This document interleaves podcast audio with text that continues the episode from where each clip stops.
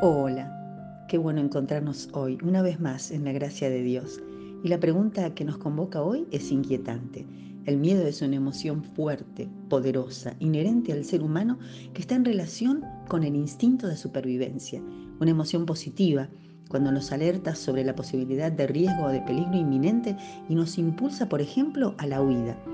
Y también nos ayuda a callar o a inhibir una reacción o un acto imprudente pero tiene una faceta más oscura cuando guarda relación con la sensación de limitación, de incapacidad o nos atrapa en las redes de la culpa.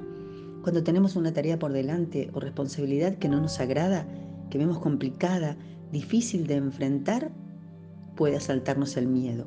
Y cuando lo que tenemos por delante nos parece demasiado grande o sabemos que nos enfrentará a algo que hicimos y que sabemos fue incorrecto, tenemos miedo. Este es el miedo en su expresión más negativa, el miedo que paraliza. Y cuando vamos a la palabra de Dios, nos encontramos con una verdad irrefutable. El miedo se originó en el mismo momento de la caída y guarda directa relación con la culpa. Leemos en Génesis 3.10, en boca de Adán, contestando al llamado de Dios. Oí tu voz en el huerto y tuve miedo y me escondí. El miedo nace como consecuencia de la ruptura de la relación de comunión, armonía y paz entre el Creador y la criatura. Y desde ese momento, la humanidad se esconde huyendo de Dios. Antes de la desobediencia, de que nuestros primeros padres le dieran la espalda a Dios, dudando de su amor, la relación entre ellos estaba basada en la confianza. Cuando el hombre y la mujer comienzan a dudar del amor de Dios y sus deseos y planes de bien para ellos, esa relación de confianza se rompe, nace la conciencia sobre el bien y el mal y con ello el temor.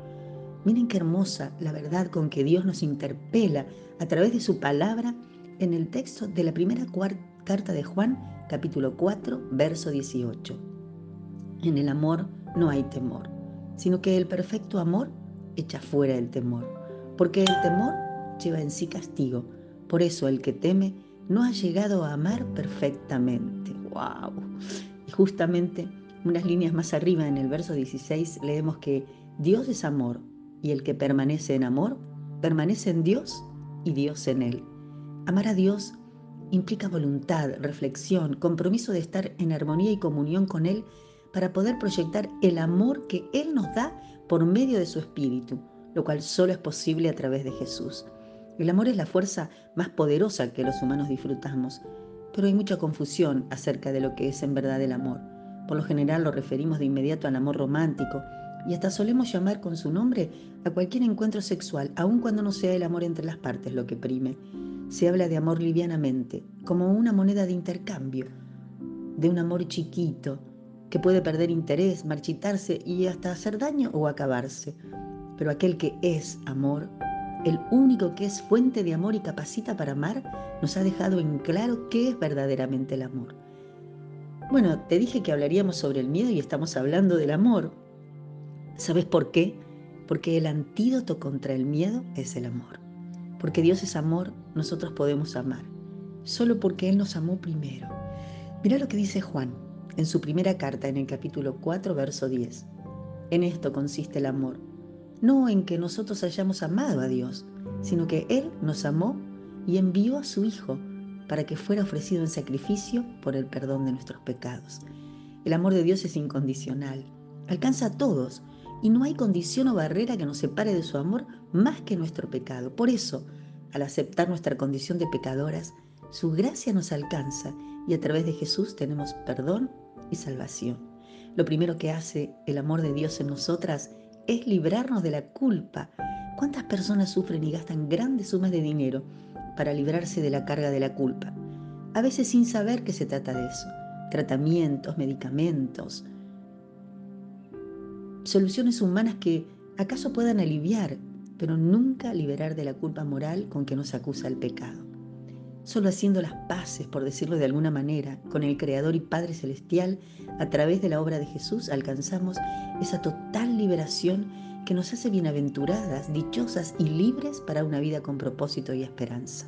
El amor de Dios es más grande que cualquier amor en la tierra y aun cuando nuestros padres o nadie en el mundo nos ha llamado con amor sincero y puro, su amor nos alcanza y restaura, porque el amor de Dios atraviesa el pasado.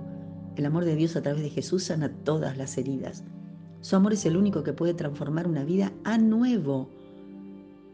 Él no añade parches. El amor de Jesús es tal que es el único que puede hacernos nuevas criaturas. Esto es maravilloso, pero no se queda ahí.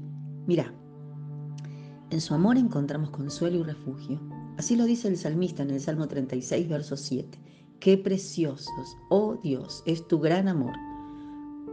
Todo ser humano encuentra refugio a la sombra de tus alas.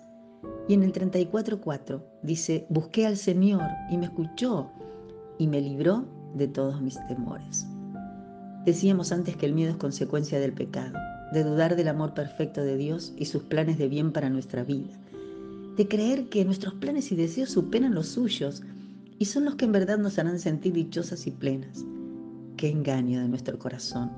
La ciencia distingue entre distintos tipos de miedo. Miedo real, miedo social, miedo patológico, miedo a la incertidumbre, entre otros. Pero la Biblia habla de uno solo, que, nos contiene a que los contiene a todos y que tiene que ver con la soledad de lo humano, cuando se aparta del propósito y plan de Dios. Tiene que ver con el sinsentido de la vida. Cuando queremos ser nuestro propio Dios y vivir a nuestra manera. Ese es el miedo existencial, el que nos advierte sobre nuestra pequeñez ante las tantas cosas sobre las que no tenemos gobernabilidad alguna. Pensemos un momento. ¿Cuáles son tus temores hoy? ¿Qué cosas o cuestiones te amenazan o perturban? Algunos son problemas reales que deberías enfrentar.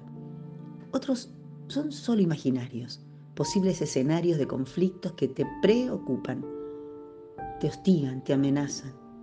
Otros tienen relación con el sentimiento de culpa, pecados, faltas no confesas o admitidas que te avergüenzan y que tal vez temes que salgan a la luz.